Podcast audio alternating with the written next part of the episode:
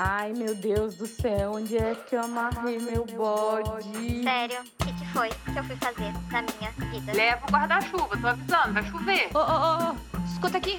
Você me respeita que eu sou sua mãe. eu avisei. Mas bem capaz. Tudo eu nessa casa. Tudo eu. Relaxa. Quando você for mãe, você vai entender. Ai, depois a louca é a mãe. Depois a louca é a mãe. Louca é a mãe. Olá, bem-vindos ao Louca é a Mãe, um podcast da campanha Maio Furta Cor, porque saúde mental materna importa o ano inteiro.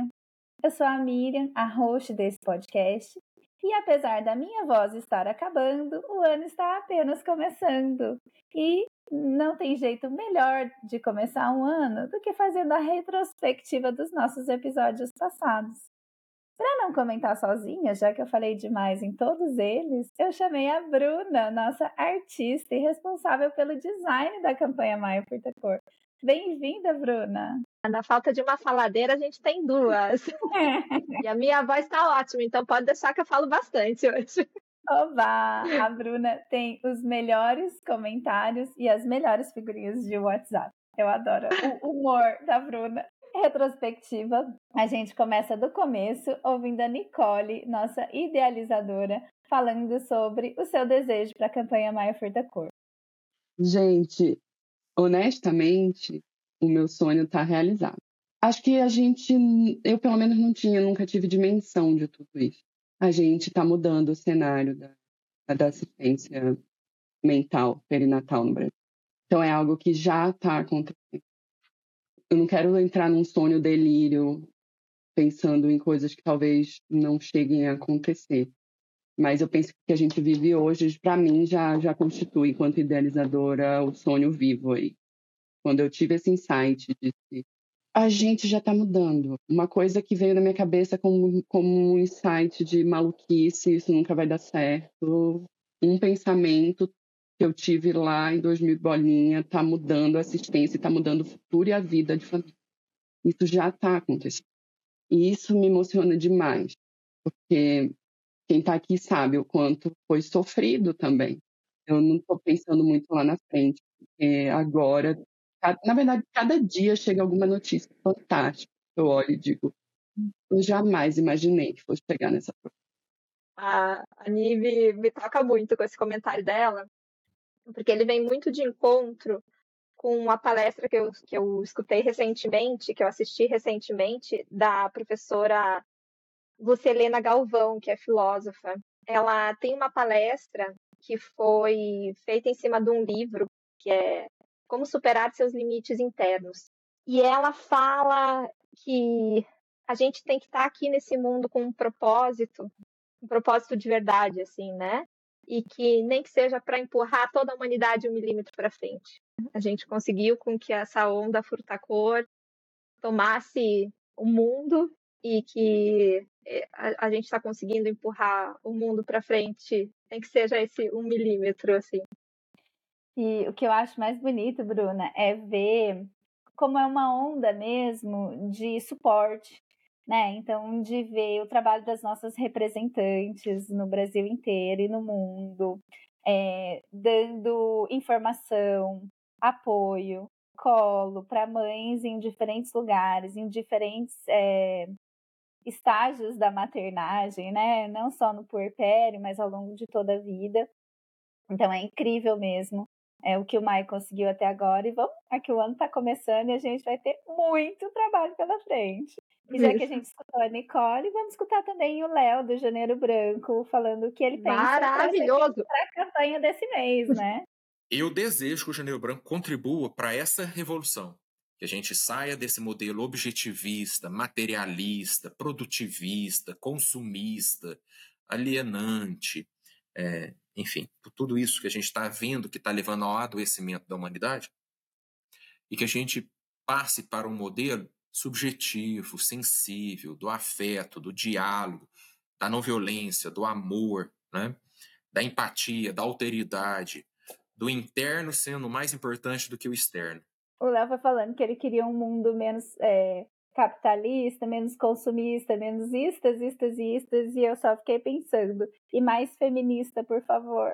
A gente precisa realmente mudar essa nossa maneira de viver, né? Porque a gente está vendo que não está funcionando, né?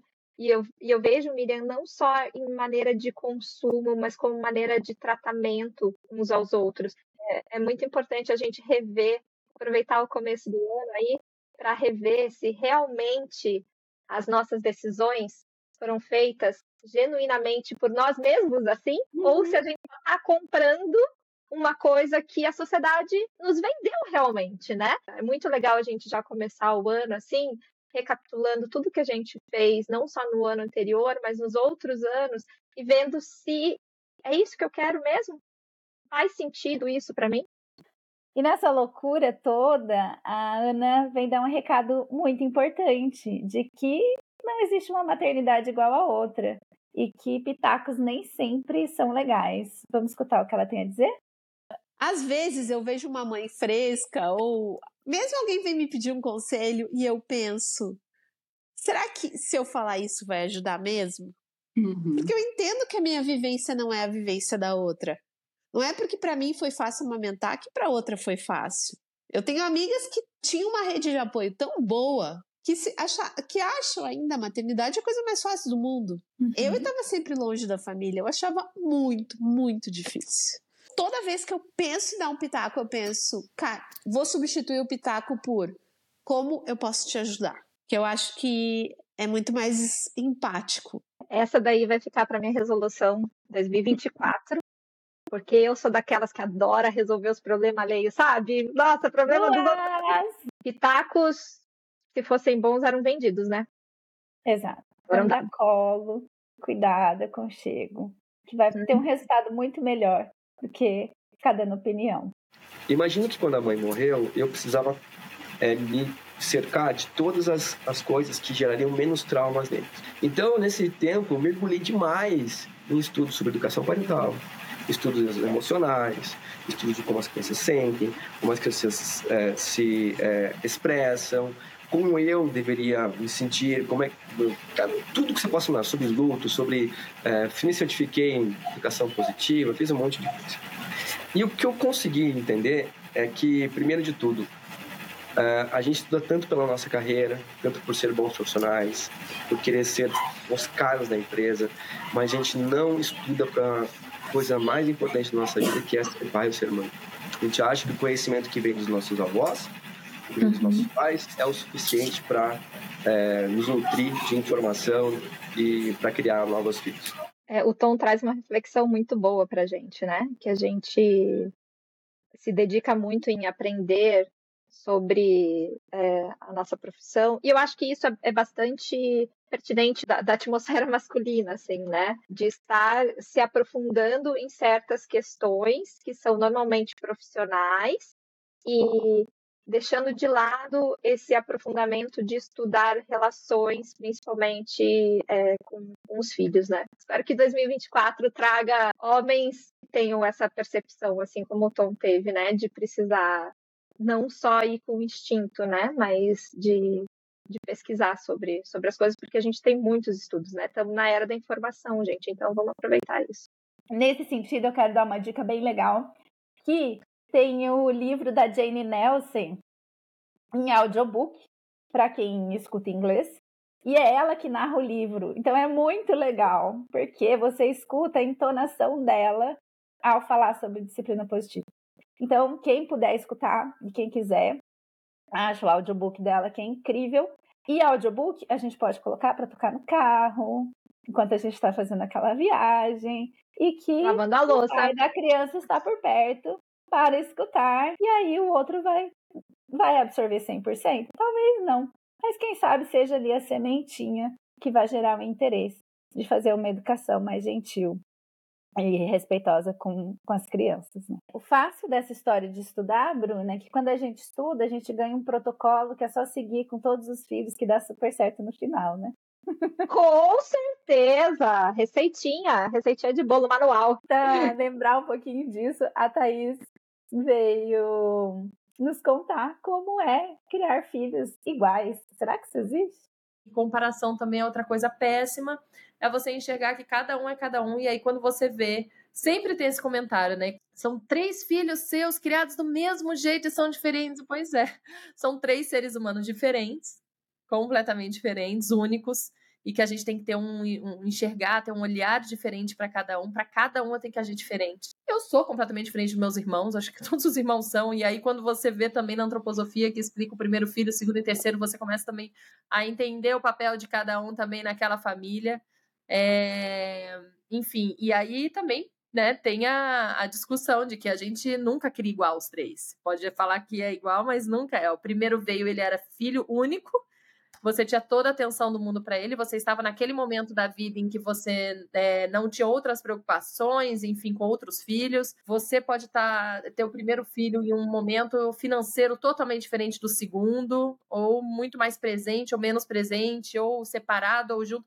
Sua vida tá cada hora de um jeito.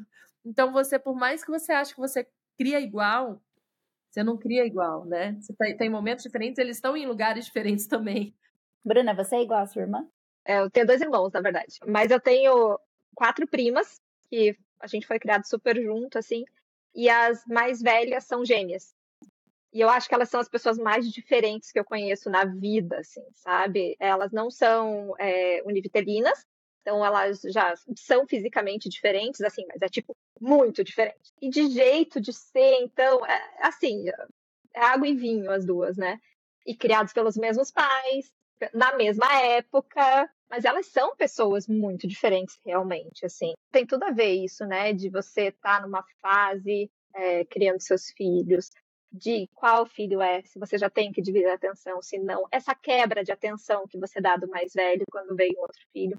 E uma coisa que eu tenho refletido muito, essa feminista em formação, que me considero, é, do tratamento entre menino e menina, quando você tem um menino e uma menina, assim, sabe?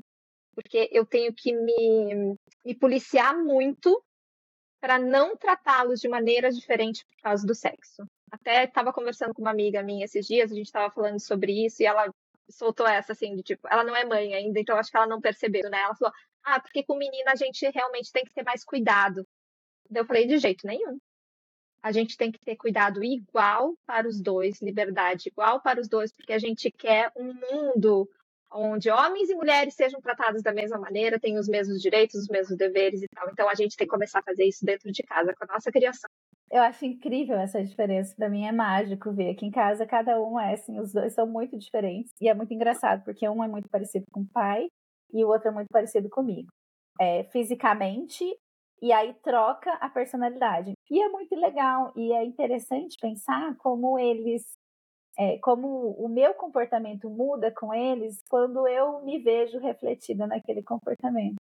Então, é muito sobre é, mim, é sobre a gente, né?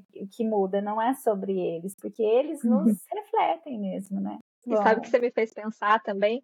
que quando a gente tem o primeiro e a gente vai acertando as coisas, a gente acha que a gente pegou a mão e que a gente sabe como fazer. Aí vem o segundo para destruir toda essa nossa sabedoria e dizer: se você achou que você estava fazendo negócio e que ia funcionar comigo, esquece. E eu acho que isso, assim, ó, se tiver 10 filhos, gente, vai acontecer 10 filhos, entende? É sempre uma desconstrução do que você achou que você sabia. Toma. É muito bom, né? Eu adoro isso, porque é uma oportunidade de crescimento absurda, né? Quando a gente abraça Nossa. essa variação e fala, vamos lá, vamos aprender, tô aqui para isso. A gente trabalha com um grupo da Inglaterra. A Inglaterra, comparada ao Brasil, é assim, Inglaterra é pequenininho, o Brasil é um continente quase.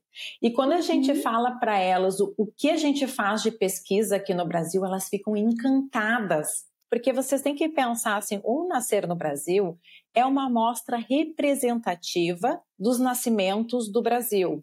Então, só que para a gente ter uma amostra representativa, a gente tem que entrevistar aquela mulher que está lá no interior, na Amazônia, que o acesso é bem complicado, até uma mulher que está numa metrópole como São Paulo, e está, às vezes, numa, numa maternidade privada, então a gente tem que a gente tem que ser capaz de entrevistar, montar um questionário, treinar uma equipe e entrevistar e acessar mulheres que estão em situações totalmente diversas. Aprender é muito bom, aprender com a vida é ótimo.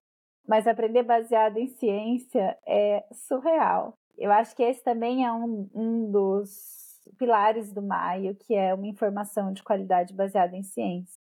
E uma coisa que eu acho que às vezes a gente não percebe é como é difícil fazer ciência no nosso país.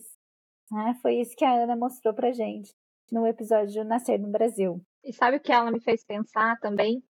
Que essa história de você tentar ter todas as representações do que é um Brasil é algo que nós estamos lutando para também, né?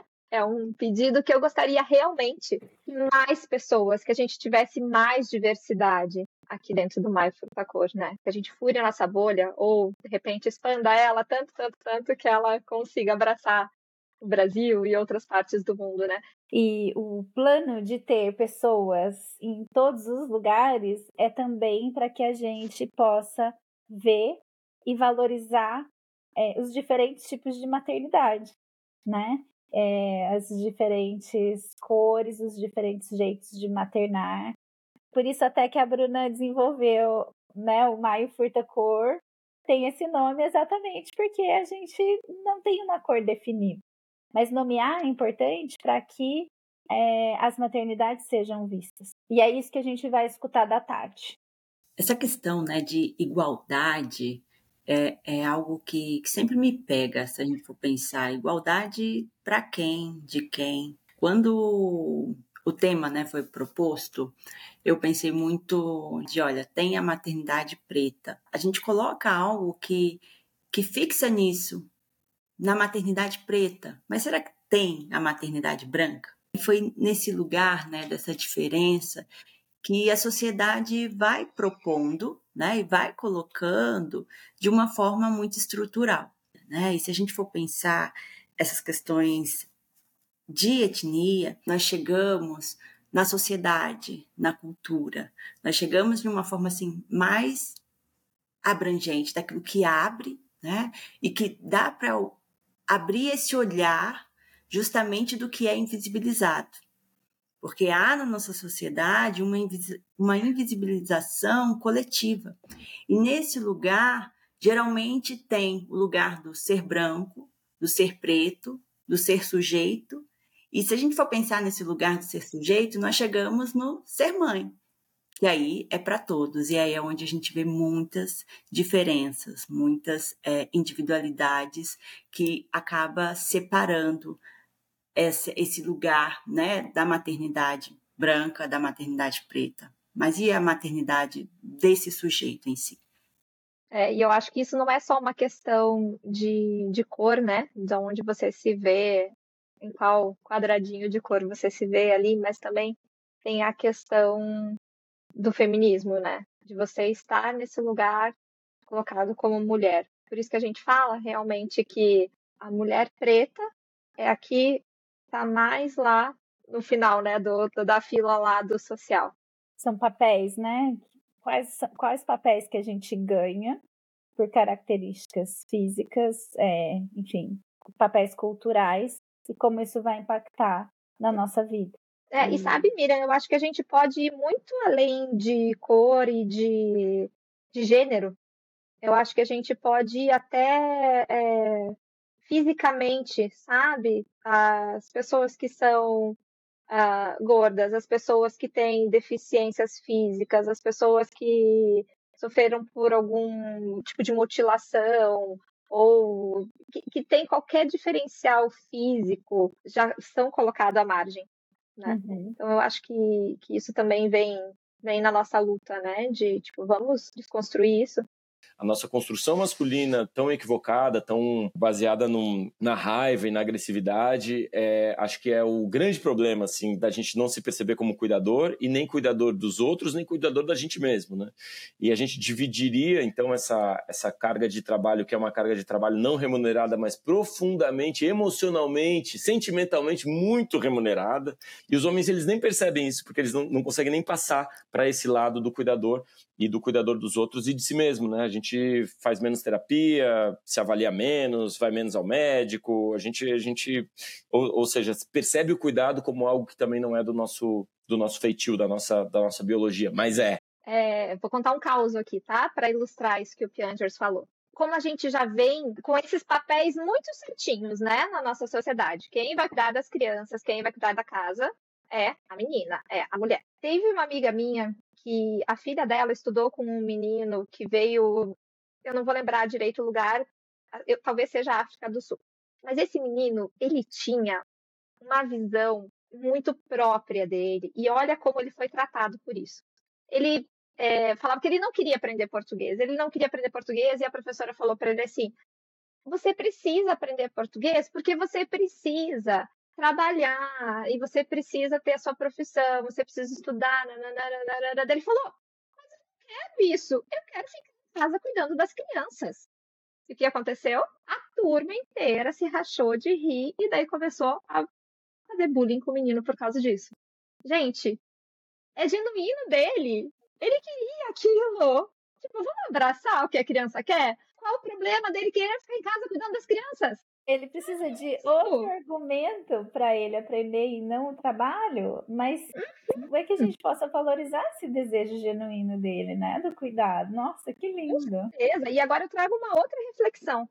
Se fosse uma menina falando isso, será que teria sido esse escarcel tão grande? Será que eu teria conhecido essa história? Bruna, mas é exatamente isso que a Glaucia falou no episódio de Economia do Cuidado. A gente tem um desafio maior aí, é, Miriam, que é, é, a gente quebrar as concepções de gênero que, que estão por trás dessa lógica da gente é, poder entender, é, enquanto sociedade, enquanto pessoas, que o, o trabalho de cuidados ele é um trabalho, ele é um trabalho que deve ser feito por todas as pessoas, que ela, ela representa a funcionalidade da vida. Então, eu adoro esse termo de adulto funcional, né? Deveria ser óbvio, mas não é óbvio para as pessoas. Por quê? Porque a gente ainda tem uma socialização de gênero que, que, é, que embute na gente a ideia de que vai ter cuidadoras e vai ter cuidados. Quem vai prover é quem vai receber esses cuidados.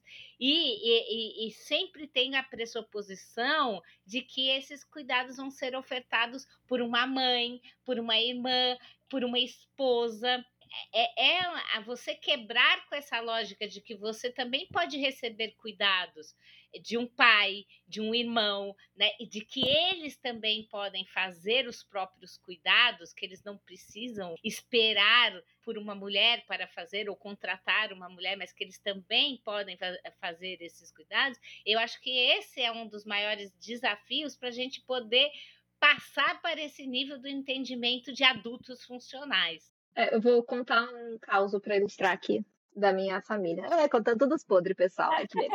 Adoro. A minha família, por parte de pai, é de muitos homens e uma mulher. Adivinha quem que mora com a minha avó? É isso, né, gente? É a minha tia. Minha isso. tia que não casou, que foi criada para isso. E, e a, né? a, eu acho muito importante a gente pensar exatamente qual é o nosso papel nessa história, né? De novo, gente, eu sou muito privilegiada, desculpa. Eu sou muito privilegiada porque na minha família o exemplo é o contrário. Quem cuidou da avó do meu marido foi o pai dele. E eu vejo o reflexo disso na paternidade do meu marido com os meninos. E eu tenho dois filhos, homens. E eu espero que esse reflexo só continue aumentando, né? Que eles tenham essa noção do cuidado, do dividir e não dessa, dessa função exclusivamente feminina, né? Mas do cuidado como sendo cuidado dos pais que são responsáveis por aquela criança. E eu acho que a gente às vezes vende muito essa ideia, né? Do que da maternidade perfeita ser a mãe que dá conta de tudo. A Gabi falou um pouquinho sobre isso. Eu por muito tempo comprei essa maternidade. Miriam, comprei e vendi, né? Porque a gente compra e a gente vende. Essa maternidade de, de, de perfeição, de dar conta de tudo, e eu só comecei a olhar para outras mães com outro olhar quando eu entendi a minha fraqueza, quando eu entendi é, as minhas dificuldades, porque até então era eu sempre fiz as coisas acontecerem de uma maneira correta, então é possível fazer, e quem não faz é preguiçoso. Ponto final. Antes de ser mãe, principalmente, porque antes de ser mãe a gente tem resposta para todos os filhos dos outros, né? É. E até no início da vida dos meus. Foi quando eu me vi desestabilizada, foi quando eu me vi a derrubar pratinhos e pratinhos e falar: e agora? Eu não tô conseguindo fazer o mínimo, como é que eu vou fazer o perfeito? Que eu comecei a olhar para as outras maternidades fora desse lugar e entender que, opa, peraí, não é bem assim. Miriam, eu já te contei que eu fui mamãe perfeita? Antes de ter filhos? Minha perfeição acabou, sabe que horas? Quando o testezinho de farmácia deu positivo. E é lindo, né? Como a língua é o chicote da bunda. Nossa, é maravilhoso isso! Se bem me recordo, tem uma frase no nosso site que fala assim: Mães perfeitas não são reais, mães reais não são perfeitas. E foi exatamente isso que a Luana falou pra gente no episódio da Mãe Solo. Porque a sociedade vende o tempo inteiro a mãe perfeita, ela não existe. Existe a mãe possível. A mãe possível é a mãe que faz sentido você ser. Você aí na sua casa, com o seu bebê no teu colo, na sua vida, com a sua vida financeira, com, a sua, com o seu intelecto, com o seu psicológico, que é só seu. Então, assim, não tem uma fórmula. Vai na sua, vai no seu tempo, respira fundo e vai dar certo. A gente tá aqui do outro lado e a gente sobreviveu para contar. E por falar em mãe solo, vamos escutar o que a Celina disse. Vamos juntas, vamos buscar rede, redes de apoio, vamos criar essa rede, vamos nos esforçar, né? Porque acaba sendo um esforço diante do cotidiano da vida que atropela a gente, acaba sendo um esforço, porém necessário, você criar condições para que a gente possa estar juntas. Porque quando uma mulher, uma mãe solo, mesmo uma mãe não solo, né? Quando ela, ela se encontra diante de outras histórias, ela percebe que o problema, o problema que eu digo qual?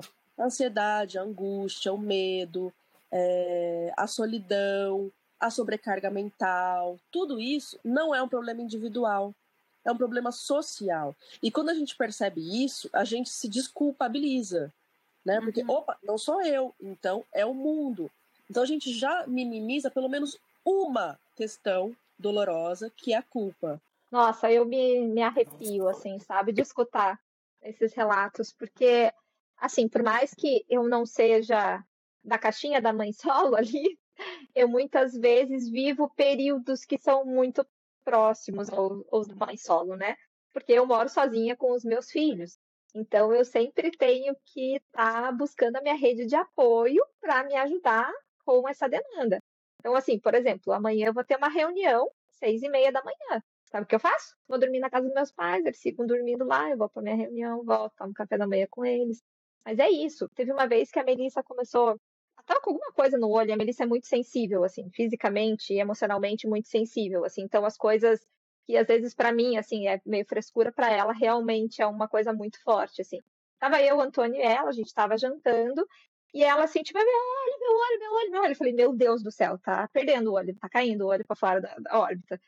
E aí eu olhei pro Antônio e pensei, o que, que eu faço? Cato os dois e vou pro hospital, né? Aí eu pensei, eu tenho uma rede de apoio.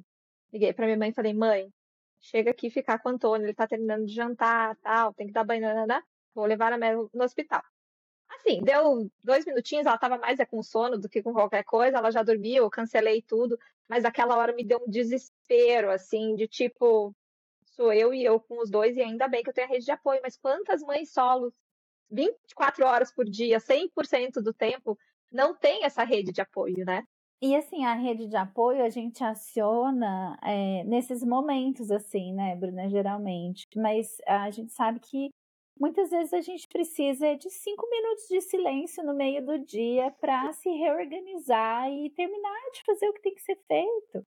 Sabe? A gente precisa de é, ali, ir ao banheiro fazer xixi. E como é que eu faço? E todos os dias, né? Então, é, de fato, assim, eu tenho uma admiração muito grande por essas mães solos, é, porque não é, não é um caminho fácil. Né? A rede de apoio é uma via de mão dupla. Você não só recebe, mas você tem que ser também a rede de apoio de alguém. Porque é assim que a gente consegue se fortalecer como comunidade. E eu acho que esse também é um pouco o papel do Maio, né? De ser rede de apoio, de ser um, um lugar de informação. Talvez não uma Sim. rede de apoio que vai estar tá ali naquela, naquele momento, né, para ficar com a criança, mas uma rede de apoio para ouvir que outras mulheres passam por isso, porque isso também dá um suporte. né? É muito legal pensar que é, todas nós precisamos dessa rede e que essa é uma rede que a gente precisa construir, então também tem ação nossa para que essa rede exista. Que essa rede dá muito suporte, principalmente no início da, da maternagem. E aí é legal pensar que esse início não necessariamente começa quando o bebê nasce, ele pode começar um pouquinho depois, como é o caso da maternidade adotiva. E foi o que a Fafá falou pra gente. Eu tive amigas muito maravilhosas que estiveram muito presentes comigo nesse início, assim. E presentes, não digo nem presencialmente, mas assim, era muita troca pelo WhatsApp, áudio. Eu às vezes mandava umas mensagens assim, desesperada, e elas, calma, amiga, calma, que é isso mesmo. Só de falar assim, é assim mesmo, eu já pensava, tá, então todo mundo passa por isso, estão tá, sobrevivendo. Agora estão achando gostoso, então tá bom, vamos tá lá. Bom. Ou elas davam dicas também de como ajudar, né? Cada uma dentro do que entendia, assim. Então foi realmente ser escuta é muito, muito, muito importante. E eu acho que é importante a gente pensar na rede de apoio, que é, a rede de apoio né, é uma via de mão dupla e é comunicação, e que é, é muito importante a gente pensar em como a gente fala e como a gente escuta, né? Voltando à ideia do pitaco, né? Sim. É, de é, como oferecer essa ajuda de uma maneira que ela de fato vai ser útil para aquela outra pessoa. E a Carol falou muito bem sobre isso. Eu vou roubar aqui uma fala do Alexandre Coimbra que eu estava ouvindo hoje, assim, né? Que ele falava muito sobre quando alguém comunica algo a você, que assim você precisa entender o que, que aquilo significa para aquela pessoa, né? Porque a hora que a pessoa está falando, você já está colocando ali naquela comunicação o que você entende, o que você gostaria de entender, o que você espera, o que você gostaria que ela estivesse falando, ou como você deseja que fosse, né? E até dentro desse mundo de, de consultoria de aleitamento, obviamente que a gente sempre vai ter a expectativa de chegar na casa da mulher e querer encontrar uma mulher que quer né, praticar o aleitamento materno em livre demanda até não sei quantos anos da criança, assim, né? Porque normalmente a gente quer dar comando. Então, assim, eu tô indo lá atender ela, vou deixar ela falar, porque eu já sei qual que é a resenha, e eu já sei qual é o pacote pronto que eu vou entregar para ela. E se não der certo, a culpa é dela, inclusive, né? Não só em relação ao aleitamento materno, mas ao parto, né? Porque eu costumo dizer que que assim é muito fácil enquanto equipe se deu certo, bacana, Instagram, foto para todo mundo. Se deu errado, questão da mulher, né? Tinha que trabalhar em mais algumas questões, né, que não deu conta. O que que isso de fato significa para ela? Qual é o desejo dela? Poder dar a mão para ela e, e poder dar apoio para ela dentro do que ela de fato deseja. Uhum. E que se ela hoje deseja X e amanhã ela deseja Y, então vamos no Y. E se depois disso ela deseja o Z, então é no Z que a gente vai. E tá tudo certo, né? Não desqualificar ela porque ela mudou de ideia ou porque ela não quer o que todas as mães ou o que, né, tudo diz que deve ser desejado. Bruna, e um episódio que foi muito interessante, assim, e, e que foi marcante para mim foi o do luto, né? Eu nunca tive essa experiência, eu tenho amigas próximas que tiveram, e até o feedback delas sobre esse episódio foi muito bonito, de que foi um episódio que ajudou, é, ajudou a passar pelo processo, ajudou a entender algumas coisas. E, e é um assunto, como a gente já falou, que é difícil e que muita gente evita, mas que é importantíssimo é, a gente falar, exatamente para que as pessoas que estejam passando tenham espaço, né? E aí a Marta compartilhou com a gente a história dela, foi incrível. Por muitas vezes eu me afastei de, de todo o meu processo. Eu não, eu não, não só é, não queria aceitar ele, não queria reviver ele e me afastava justamente para não me sentir culpada de alguma forma. Porque sempre que eu pensava, foi no meu corpo, fui eu que não consegui levar a gestação para frente, então a culpa era toda minha. E aí, ninguém quer passar pelo filho morto concreto e pelo filho morto dos sonhos, porque perder um bebê é perder o futuro, é perder sonhos, é perder o que ainda não existiu. E aí, o que ainda não existiu é muito doloroso, porque não é concreto, então quase ninguém reconhece, mas para quem passou, é extremamente forte, é extremamente pesado. É extremamente difícil. Isso. É isso, no momento do processo de luto, você entrou nesse lugar que só tem esse elemento, que é a sua perda. Conforme você vai tendo espaço para vivenciar esse luto, esse lugar vai ganhando novos elementos. A sua perda vai continuar ali, mas ela não vai continuar sendo a única coisa que existe. A gente vai conseguir introduzir novos elementos, então a vida vai crescer em torno do luto. Só que para a vida crescer em torno do luto, a gente precisa passar por esse processo que é de poder sentir. E é a única situação de perda que as pessoas falam daqui a pouco você, porque morre sua mãe, ninguém fala, ah, daqui a pouco você arranja outra mãe, você sai ali, vai ali no asilo, no, na casa de repouso, você pega alguma, sua vizinha, né, uma senhorinha? Pode substituir. Ninguém fala isso. É só no caso das perdas perinatais dos bebês. Por quê? Porque tem essa ideia de ser substituível.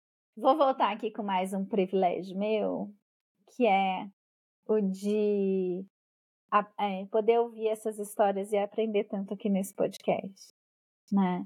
Porque a, essa aula que a Damiana dá sobre é, o processo do luto perinatal é, foi muito, foi muito importante.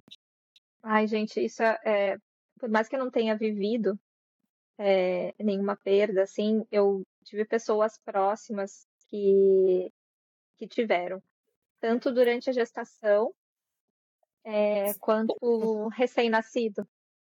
É, e, e, é muito duro isso, né? É muito duro como quando as pessoas é, colocam a, a, a, aquilo como se fosse algo substituível realmente, né?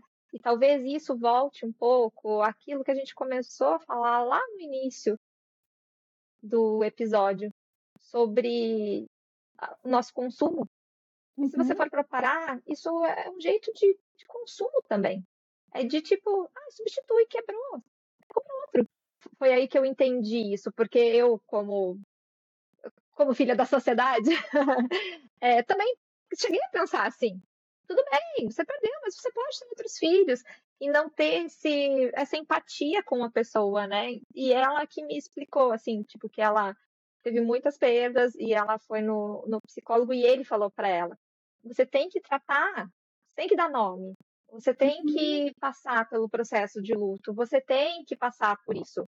Agora falta a gente, como sociedade, realmente também entender que não é algo leviano, né? que precisa ter um nome, que precisa passar pelo luto. Isso também tem muito a ver com a, com a nossa educação de para de chorar, engole esse choro, né? Uhum. Então você não tem a permissão de, sentir, de ficar triste.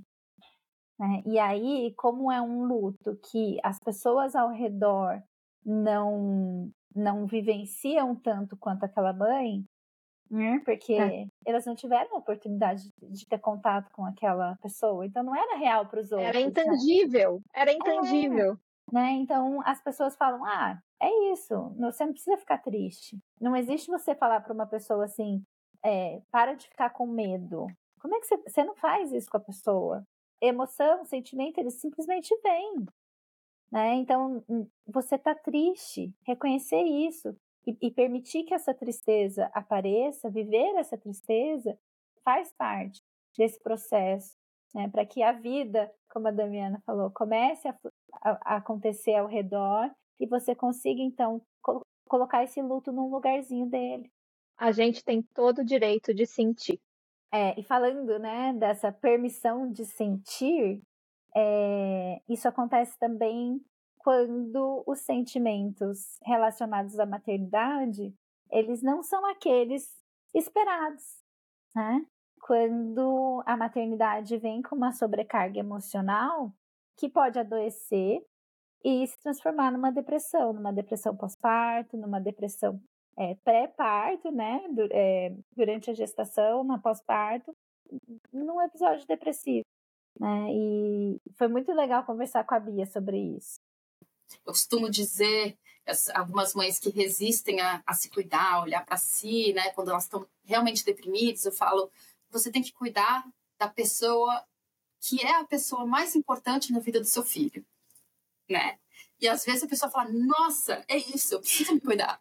É, eu sou muito importante para o meu filho, né? Então, eu acho que eu, eu queria deixar essa mensagem, assim, para quem está ouvindo a gente, se tiver um pouco nessa situação, você está se sentindo muito mal, é, mas você também não está motivada a procurar ajuda, tenta lembrar da sua importância na vida do seu filho, né? E o quanto ele, todo mundo, e principalmente você, merece estar bem e curtir. E depressão é doença e doença tem tratamento. Né? A gente falou sobre isso com a Maísa no episódio de sobre Setembro Amarelo e suicídio. A importância da gente tirar os mitos e os preconceitos com relação ao tratamento de saúde uhum. mental, né? Uso de medicação, se for necessário, né? Então, existem sim é, medicamentos antidepressivos, ansiolíticos, anti psicóticos, estabilizadores de humor, que são sim necessários muitas vezes e, e, e vão salvar vidas aí nesse, nesse uhum. contexto. E identificar até casos mais graves, né, meninas? Eu acho que a gente tem que falar aí do, da psicose puerperal também, com relação, uhum. entrando um pouco mais no risco suicídio materno também, né? uhum. né? É, é, a psicose puerperal, o que, que é isso, né? Puerpério é o período pós-parto, mas a psicose, sintomas de delírios, de alucinações, sintomas mais graves, eles podem acontecer. Quando acontece, o risco de, de, de suicídio dessa mãe é muito maior, né? É uhum. muito grande, é algo muito sério. É, então, se a gente não, não fala, né, as pessoas não sabem que, que existe isso. Então, quando essa mulher está nesse adoecimento mais profundo, né, com, essas, com esses delírios, com essas alucinações, é um risco que precisa ser é, visto de imediato, precisa levar de imediato essa mãe é, para um pronto-socorro, enfim, a, o que você conseguir de levar para um, um atendimento. Às vezes a gente sabe que muitas mulheres, muitas famílias não vão ter acesso aí imediato a um psiquiatra, né? Mas um profissional da saúde, um hospital, enfim, pronto-socorro, postinho de saúde, o que você conseguir, mas levar essa mulher para atendimento médico, né? É isso que vai prevenir que não aconteça algo tão, tão grave, tão triste. Eu espero que não seja algo da minha bolha privilegiada, mas eu sinto que felizmente as coisas estão caminhando para um entendimento de que depressão não é mimimi. Depressão é doença e precisa de remédio, medicação e tratamento profissional. Não confundam as coisas mimimi, tristeza, ficar tristinho é normal. Depressão é outra coisa, gente.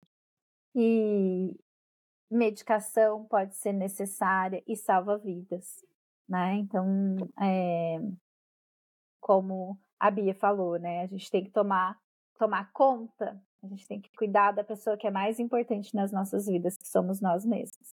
Máscara de oxigênio, primeiro em você. O, o clichê mais bem feito da vida. Isso aí.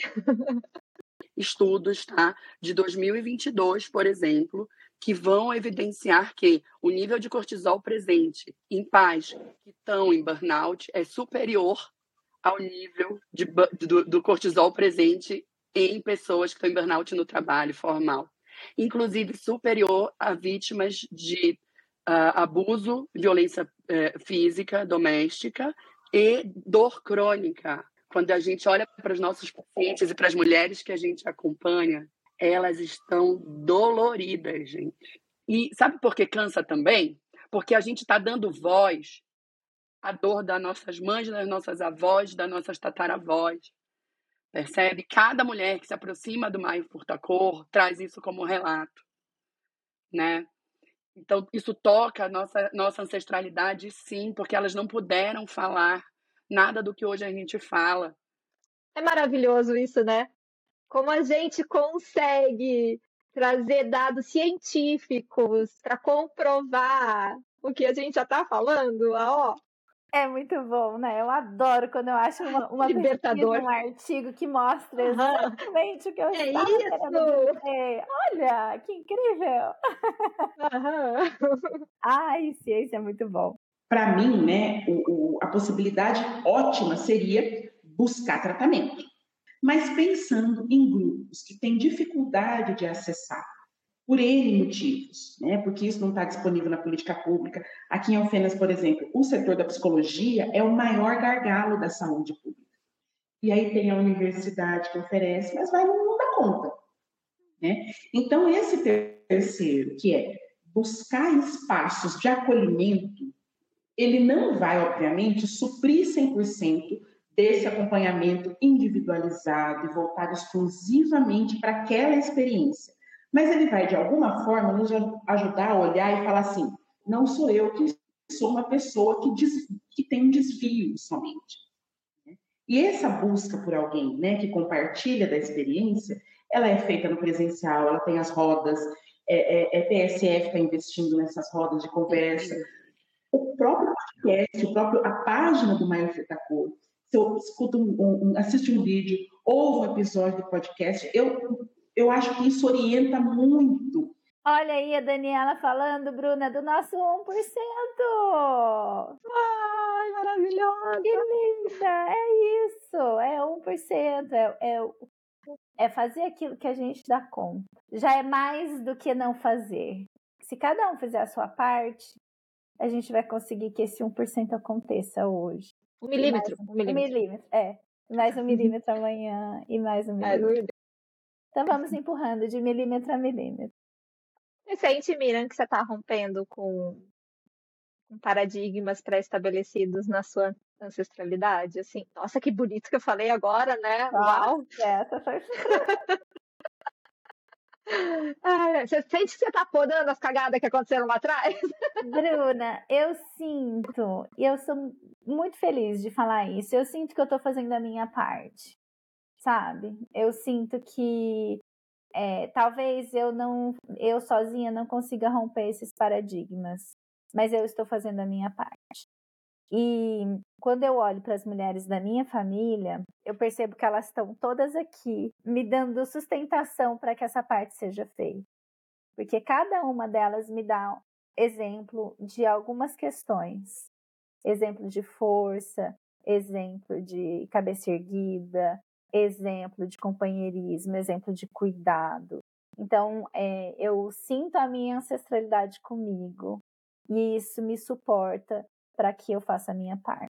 E faço de suas palavras as minhas também. E acrescento ainda de que a gente fazer esses cortes a gente fazer a nossa parte para ter essas mudanças, além de ser por elas lá de trás, é pelos nossos da frente. A economia do cuidado está falando de como nós organizamos esse cuidado para que todo o resto funcione, né? E isso, nós, se a gente for juntar ao redor do mundo, né, é, tem um, um, estudo da Oxfam que mostra que são 12 bilhões e meio de horas todos os dias dedicados ao trabalho de cuidado, principalmente pelas mulheres, e que isso significa, isso corresponde a 10 trilhões 10,8 10, trilhões por ano na economia global. Então, nós estamos falando, sim, de muito dinheiro que nós, que não se reverte para a gente. É economia, estamos falando de economia, estamos falando de sustentação do capitalismo. Se as mulheres pararem de cuidar, nada se sustenta. E é sobre isso também, né, Miriam? Eu acho que esse também é um corte que a gente tem que fazer, geracional, como sociedade de maneira geral, né? Porque as nossas avós, bisavós foram as mulheres que bancaram esse, essa, esse cuidado, né? É, e cabe a nós agora realmente fazer esse corte social. Não sei como vai ser, não sei quem que vai dar conta, como que vai ser, mas enfim, tá aqui com a gente. A batata quente está na nossa mão agora para resolver esse problema. Como vai ser, não sei, mas está com nós.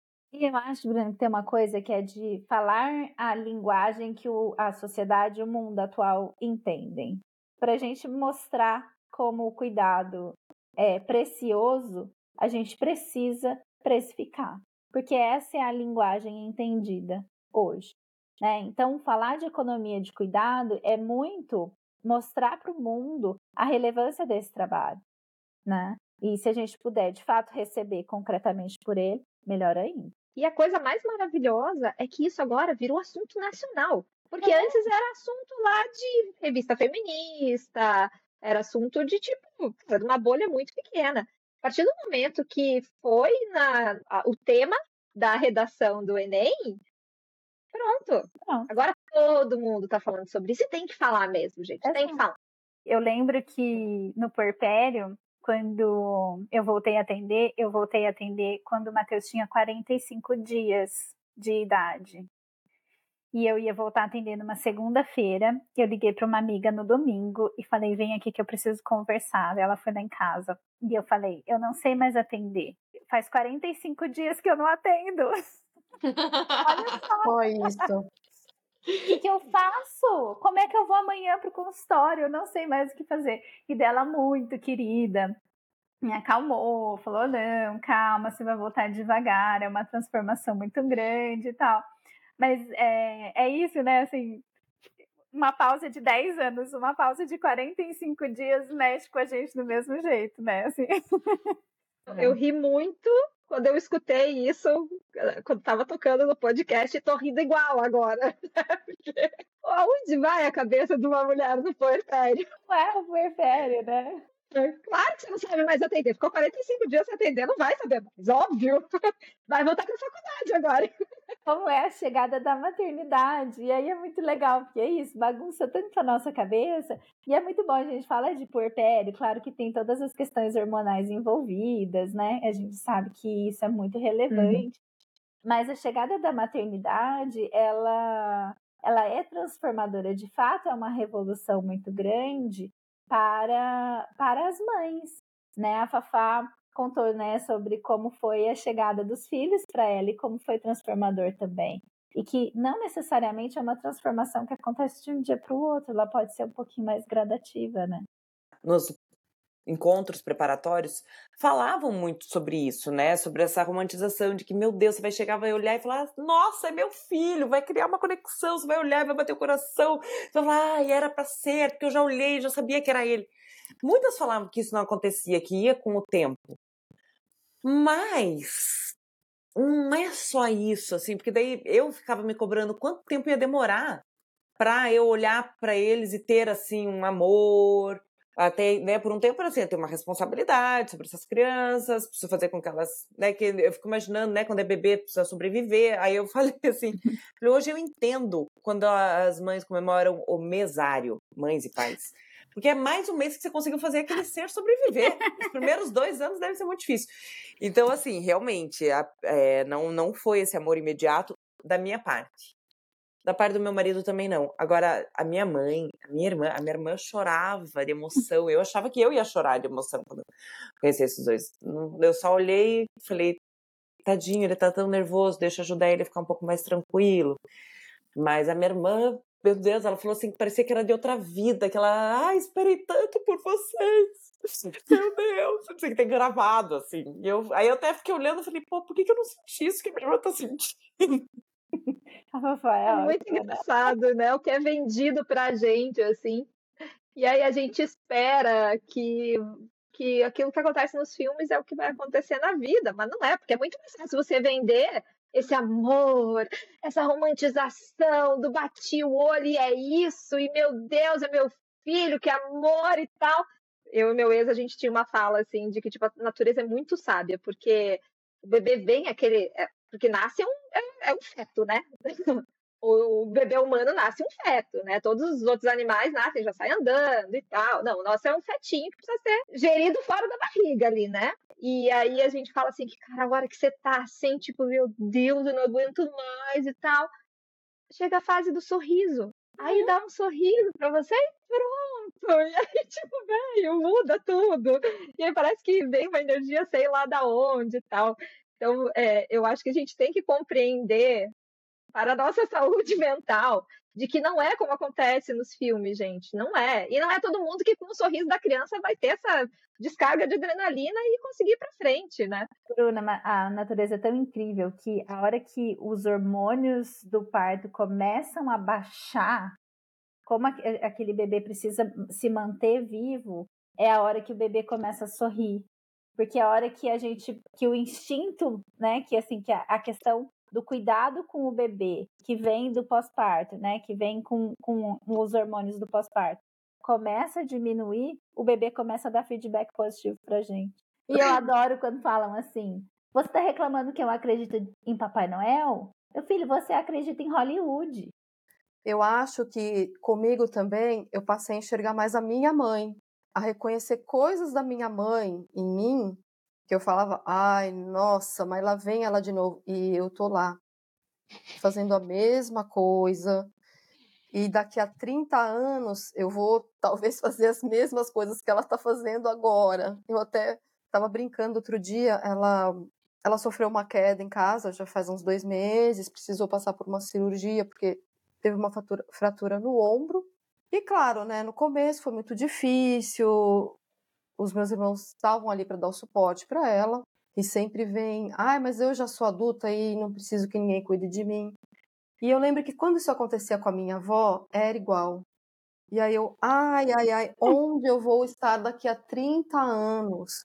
Eu acho que eu vou começar a fazer um caderninho escrevendo as coisas que a minha mãe fazia na idade que ela tá. Se eu estiver viva até lá, eu vou pedir para os meus filhos abram o caderninho e mostrem que fui eu que fiz e eu achava aquilo uó, né? Olha aqui, mãe, você falou da vovó, mas você tá fazendo igual. Esse caderninho é ótimo, eu preciso começar. Meu Deus, eu amei essa ideia! Vou começar hoje a fazer o caderninho. Amei! Mãe, eu te amo, mas, mãezinha, sério, eu te amo muito, mas eu odeio às vezes quando eu repito umas coisas que você faz e que eu não gostava que você fizesse. É muito bom quando a gente começa a identificar os espelhos ao nosso redor, né? Eu nunca. Eu nunca. Eu nunca. O meu nunca eu nunca vou deixar o meu filho sujo, eu nunca vou deixar o meu filho sem tomar banho. E aí eu inventei um conceito chamado banho feijoada. Vocês já ouviram falar no banho feijoada? Não. O Gael, ele diz, mamãe, eu quero banho feijoada hoje. Eu, ai, meu Deus, banho feijoada é orelha, rabo e pé. Eu contei pro meu marido do banho feijoada, ele veio com banho sinuca. Sabe qual que é o banho sinuca? Pau e bola. Os tacos e as bolinhas. Ai, Jesus! Onde chegamos? Chegou com a criança capotada depois de uma festa de aniversário que ela se sujou inteira, botou na cama, tira a roupa, pega o leicinho umedecido, dá aquele grau e dorme. Dorme, só dorme. Tem uma coisa que foi muito engraçada. Quando eu ia em restaurante ou lugar público e eu via as crianças no celular, eu achava um absurdo depois que eu fui mãe, que a minha filha já era um pouquinho bebê ainda, assim, já mais já um pouquinho maior, que conseguia ficar no celular. Eu entendi a importância da galinha pintadinha, sem fazer propaganda.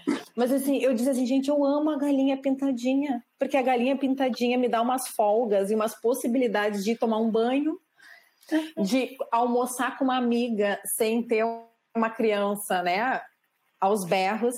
Nunca mais julguei Assim, então, esse foi uma língua que eu paguei, mas que até hoje eu rio sozinha.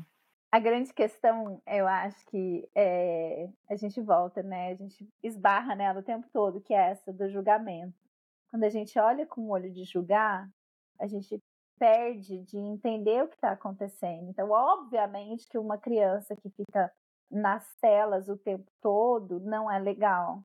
Mas talvez aquele seja a uma hora depois de um site de, de passear, fazer turismo e andar 10 quilômetros, que tá todo mundo cansado e que os pais querem jantar um pouco mais porque é buffet e você pode demorar para comer, para comer o quanto você quiser. Essa eu, eu dei esse exemplo porque é o que a gente faz sempre quando a gente viaja. Então, é, guardar os óculos de julgamento talvez possa ser também uma meta legal para 2020. Amém, por favor. Aqui a, a TV é a minha melhor amiga na hora de terminar a janta, de lavar a louça. É isso. Às vezes eu ponho no banho também. Põe no banho e deixa lá duas horas de molho. é ótimo, essa tática é maravilhosa. E eu acho que a gente sempre tem que lembrar do equilíbrio, né? Que ninguém tá falando para deixar a criança na TV o dia inteiro. E até de pensar, se essa mãe tá deixando a criança na TV o dia inteiro, o que é que tá faltando para que essa mãe é, faça diferente? Né? Quais são as razões para que essa criança está ali? E, e como é que a gente pode mudar isso de uma forma sustentável? E não só falando, você não pode deixar essa criança na TV, mas o que você precisa para que a sua criança possa sair. Né? Então é mudar, mudar a pergunta, mudar o foco, né? Os pods da maternidade. A mãe pode terceirizar o bebê de vez em quando, principalmente quando ela estiver passando por algum momento de muito estresse, estiver muito irritada. A mãe pode terceirizar. Pode falar: não estou aguentando, não aguento mais essa criança. A mãe pode ficar irritadiça com o marido, com a família. Inclusive, faz parte de uma depressão pós-parto ali, um dos sintomas é ficar mais irritadiço. Uh, a mãe pode cancelar, pode cancelar programas de última hora. A mãe pode definir quando os programas vão acontecer e se vão acontecer. A mãe pode escolher não amamentar e a mãe também pode escolher não querer determinadas pessoas na sua vida naquele momento, mesmo que sejam próximas, mesmo que seja família, mas são pessoas que talvez não façam bem. A mãe preta ela pode ir e vir para onde desejar. Então a mãe preta ela pode andar com seu filho tranquilamente nos parques. A mãe preta ela pode ter boas condições de um bom profissional médico, de um bom profissional psi, de um bom profissional de um todo. A mãe preta ela pode ter tranquilidade né, desse lugar de que é um sujeito e que precisa ter tranquilidade, ter boas condições para sair também dessa base, né?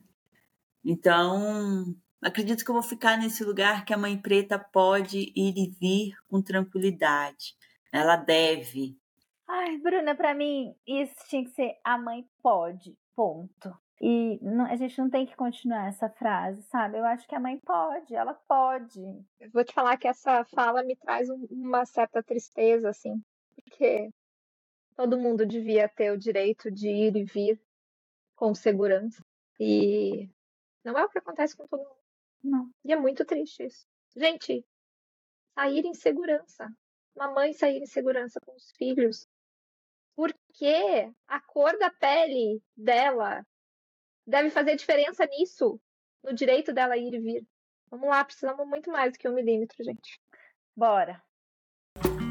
Perrengues maternos. Um perrengue que eu acho bem legal de comentar foi o desfraude da Mariana. Uh, quando eu fui desfraudar ela, você tem uma noção, aí, né, ela é muito precoce, quis desfraudar com um ano e oito meses, assim.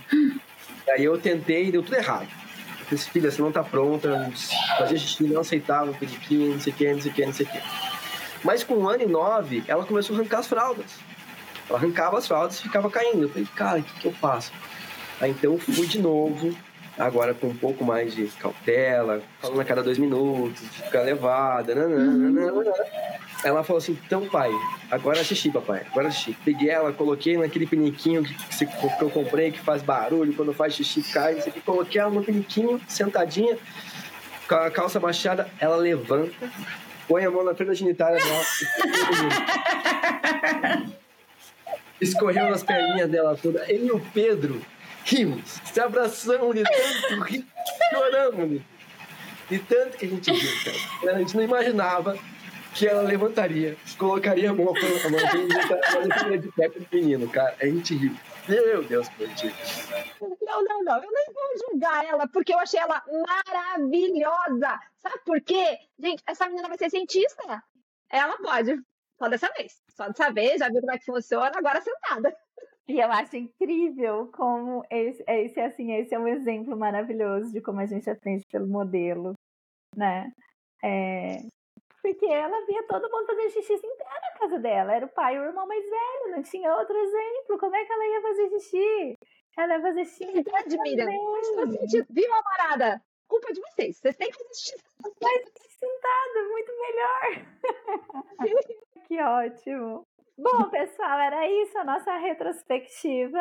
Bruna, muito obrigada. Amei! Eu quero fevereiro mais, eu quero mais.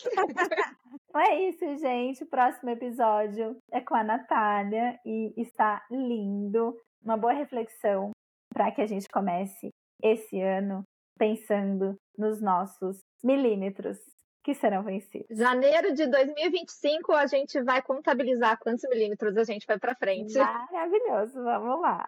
Um beijo, pessoal. Mãe, acabei! Louca é a Mãe é um podcast da campanha Maio Furtacor. Saúde mental materna importa. Se importe com a mãe. Assuma essa causa. E é editado pela Milena Matrone.